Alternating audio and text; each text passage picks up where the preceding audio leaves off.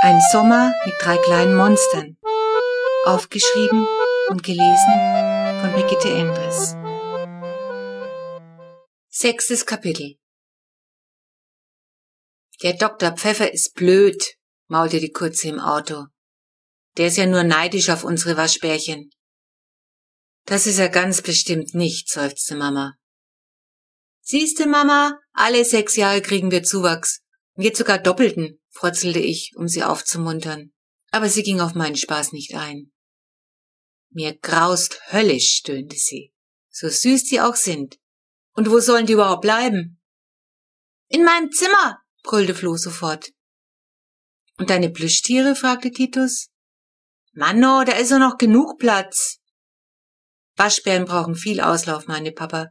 Die bleiben bestimmt nicht ruhig sitzen wie deine Stofftiere. Das fürchte ich allerdings auch, stimmte ihm Titus zu. Was ich so gelesen hab, sind die ziemlich unternehmungslustig. Na toll, sagte Mama. Also wohin dann mit den beiden Süßen? Eine Weile war es ruhig im Wagen, vom Auspuff unserer Rostlaube mal abgesehen. Kann Titus nicht die Geckos in eine Schuhschachtel tun? Dann wäre das große Terrarium frei, fragte Flo. Titus zeigte ihr den Vogel. Vielleicht können Sie ja erstmal in der Katzenbox bleiben, schlug ich vor. Aber wenn Sie müssen, sitzen Sie bald in Ihrem eigenen Dreck. Das geht nicht, wendete Mama ein. Man bräuchte was Größeres, was, wo Sie genug Luft kriegen und trotzdem nicht raus können, überlegte Papa. Da hatte ich den ultimativen Einfall. Sandwichkinder sind eben kreativ. Im Keller steht auch noch das alte Reisebettchen. Da können Sie nicht raus und Platz hätten Sie auch. Das könnte tatsächlich gehen, meinte Papa. Gute Idee, J. Wichtig ist eine artgerechte Haltung, wendete Titus, unser Biologiefachmann, ein. Aber das Reisebett könnte wenigstens eine Übergangslösung sein. Was ist artgerechte Haltung, wollte Flo wissen. Jedenfalls nicht in deinem Zimmer, frotzelte ich. Inzwischen war es Mittag geworden, und da ich noch nicht mal gefrühstückt hatte, knurrte mir der Magen. Jetzt kommen aber zuerst die Waschbären dran, entschied Mama, als wir wieder daheim waren. Viskas strich um Mamas Beine. Du musst jetzt auch warten, sagte Mama zu ihr. Papa hatte den Transportbehälter wieder auf den Terrassentisch gestellt.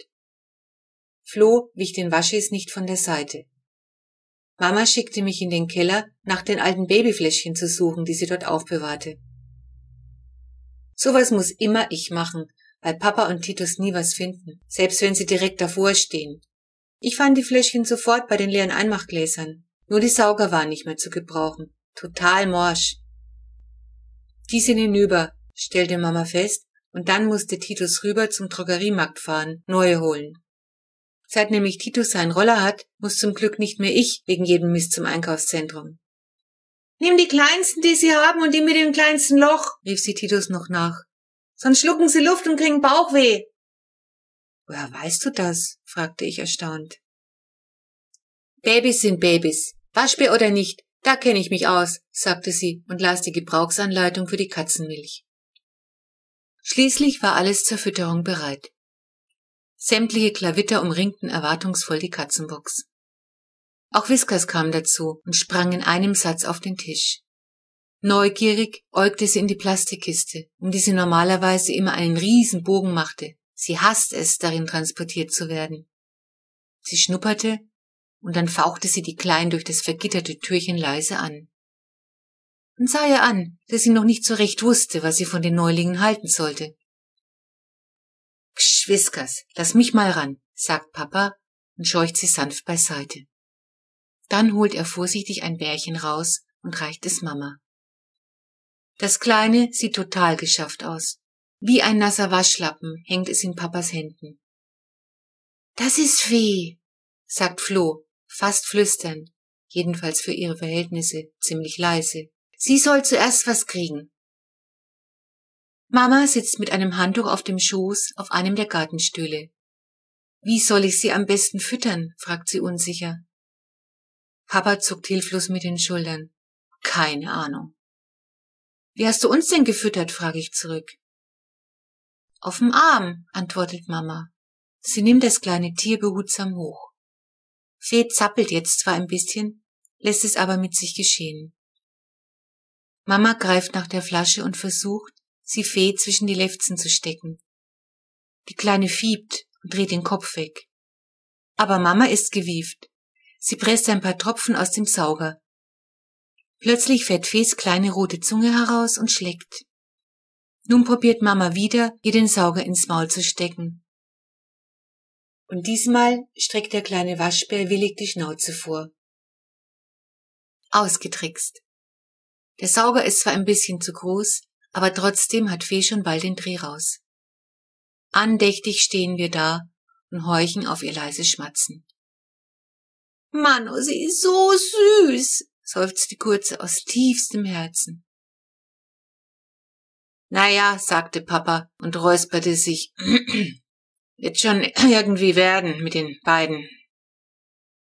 Schließlich saugte Fee langsamer und dann pennte sie erschöpft weg. Jetzt kommt aber Zorro dran, sagte ich und holte den Miniwaschbär aus der Box. Wie weich und knuddelig er sich anfühlte.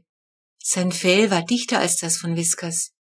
Die Pfötchen sahen aus wie kleine Hände mit fünf Fingern und winzigen Krallen, fast menschlich, nur viel weicher und zarter, und sein Köpfchen voll zum Verlieben.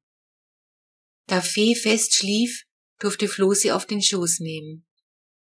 Selig saß die Kurze auf der Gartenbank und kraulte sie vorsichtig mit den Zeigefingern. Biskas, die die ganze Zeit unruhig um uns herum gestrichen war, machte einen Satz auf die Gartenbank und beschnüffelte Fee. Das ist Fee, erklärte ihr Flo und strich Viskas mit der freien Hand übers Fell. Ihre Mama ist im Waschbärhimmel. Du musst sehr lieb zu ihr und ihrem Bruder sein. Viskas schnurrte und versuchte auch auf Flo's Schoß Platz zu nehmen. Titus nahm sie auf den Arm und streichelte sie. Lässt sich schon an die beiden gewöhnen, sagte er. Zorro machte nicht so viele Zicken wie seine Schwester. Gierig und laut schmatzend verdrückte er seine Portion. Das Saugen musste anstrengend sein, denn es dauerte nicht lang, da döste auch er weg. Mama gab Zorro an Papa ab der nun etwas hilflos mit dem Waschbärbaby auf dem Arm herumstand und ging ins Haus. Titus holte das alte Reisebettchen aus der Garage. Und ich bekam den Auftrag, einen großen Müllsack aufzuschneiden und ihn auf die Matratze zu legen. Mama kam mit einem Haufen alter Handtücher wieder und deckte die Folie damit ab. Seit Mamas Tante Martha gestorben ist, haben wir massenhaft alte Bettwäsche und Handtücher. Da kommt das Zeug endlich auch mal weg, sagte sie und bettete die schlafende Fee in ihr neues Gehäuse. Zorro blinzelte kurz, während Papa ihn daneben ablegte, schnorchelte aber sofort weiter. Inzwischen war es schon Nachmittag geworden und es war höchste Zeit, was zwischen die Zähne zu kriegen. Können wir die einfach hier draußen allein lassen? fragte Papa. Die schlafen jetzt sicher eine Weile, meinte Titus. Sind ja, soviel ich weiß, sowieso nachtaktive Tiere. Heißt das, die drehen nachts erst richtig auf? fragte Mama entsetzt. Titus zuckte mit den Schultern. Möglich wär's. Gott, oh Gott, stöhnte Mama und verschwand in der Küche. Flo war kaum von den Waschis loszueisen. Sie wollte gar nicht zum Essen kommen. Als Mama dann Druck machte, kam sie zwar, sauste aber alle fünf Minuten auf die Terrasse. Alles in Ordnung, brüllte sie jedes Mal, wenn sie wieder reinkam, um sich eine Gabel voll in den Mund zu schieben. Wer noch über die beiden wachte, war Whiskas. Sie sprang vom Tisch in das Reisebettchen und legte sich neben die Waschbärbabys. Die Whiskas hat sich mit den Waschbärchen schon angefreundet, verkündete Flo zuversichtlich. Ich glaube ja eigentlich, Whiskas wollte einfach nur zeigen, dass das Reisebettchen auch zu ihrem Revier gehörte aber vielleicht tue ich ihr damit auch Unrecht. Den Nachmittag verschliefen die beiden Neuzugänge. Gegen Abend wachte zuerst Zorro auf und setzte gleich ein Häufchen ins Reisebett. Viskas verzog sich mit einem Satz zurück auf den Gartentisch. Titus schaffte das Häufchen mit Hilfe einer halben Rolle Küchenpapier in die Tonne. Das weckte Fee. Sie gähnte und zeigte uns dabei ihren knallroten Schlund. Flo ist ganz hin und weg von der Kleinen. Sie will sie unbedingt herausnehmen und mit ihr schmusen. Flo, das ist kein Plüschtier, sage ich zu ihr. Dir wär's auch nicht recht, wenn ein Riese käme und dich aus deinem Bett holen würde. Wär mir eben schon recht, antwortet die Kurze trotzig und nimmt Fee auf den Arm. Allerdings ist Fee überraschend schnell wieder zurück in ihre Behausung. Manno, brüllt Flo plötzlich und hält das Bärchen weit von sich. Fee tropft wie ein Blumentopf, der zu viel Wasser abgekriegt hat. Titus und ich lachen uns halb krümelig. Wutentbrannt stapft die Kurze ins Haus und erscheint kurz darauf in frischen Klamotten wieder. Morgen kaufen wir Windeln, sagt sie. Im Tierpark ziehen sie den kleinen Affen auch welche an. Das habe ich gesehen. Quatsch, staucht Titus sie zusammen. Das sind keine Schimpansen, sondern Waschbären. Und das Letzte, das ihnen bekommt, ist, dass man sie wie Menschenaffen behandelt. Bevor wir zu Abend aßen, hielt Mama es für besser, noch einmal zu füttern. Ich will auch mal die Flasche halten, brüllte Flo so laut, dass die arme Fee zusammenschreckte. Dann geh dir ein Handtuch holen, sagte Mama. Flo raste ins Haus und kam mit einer großen Plastiktüte und einem Berg Handtücher zurück. Wir sahen verdutzt zu, wie sie auf einen Gartenstuhl kletterte und alles, zuunterst die Plastiktüte, auf ihren Schoß türmte. Ist das nicht ein bisschen übertrieben? fragte Titus. Mano, sagte die Kurze, nochmal lasse ich mich nicht anpinkeln. Dann zeigte Mama Flo, wie sie das Fläschchen halten musste. Und Flo machte es wirklich gut. Die kleine Fee nuckelte das Fläschchen fast ganz leer.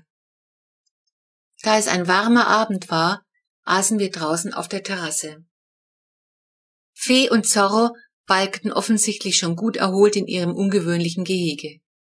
Dabei verrutschten natürlich die Handtücher und die Mülltüte zerriss unter ihren kleinen Krallen, so dass die beiden bald in einem riesen Durcheinander von Wäsche und Folienfetzen saßen. Whiskers schien es nun nicht mehr in das Reisebettchen zu ziehen. Sie verfolgte das Treiben aus sicherer Entfernung. So geht das nicht, stellte Mama fest. Morgen schmeißen wir die Matratze raus und geben Stroh rein. Dann kann man die Häufchen auch leichter wegmachen. Flo hatte inzwischen eingesehen, dass die Waschbären unmöglich in ihrem Zimmer übernachten konnten. Trotzdem stellte sich die Frage, wo sie denn bleiben sollten. Am liebsten ließ ich sie hier draußen, meinte Mama. Schon wegen der Häufchen. Da graust ihnen doch gruselig, protestierte Flo lautstark. Die sind noch so klein, und wenn ein Räuber kommt? Ein Waschbärräuber, also Flo wirklich, sagte Papa und schüttelte den Kopf. Ich machte mir über etwas anderes Sorgen. Nee, kein Räuber, sagte ich, aber der Unwisch. Was ist, wenn die Kleinen rausklettern und der ballert sie ab? J hat recht, kam mir Titus zu Hilfe. Der Unwisch ist unberechenbar. Ja, können die denn da rausklettern? fragte Mama entsetzt. Am besten wir binden mit einer Schnur ein altes Betttuch oben drüber und dann stellen wir das Reisebett in die Küche. Da kommen sie bestimmt nicht raus, schlug Titus vor. Und ich stelle mir den Wecker und schau heute Nacht nach ihnen. Na, und so haben wir es dann auch gemacht.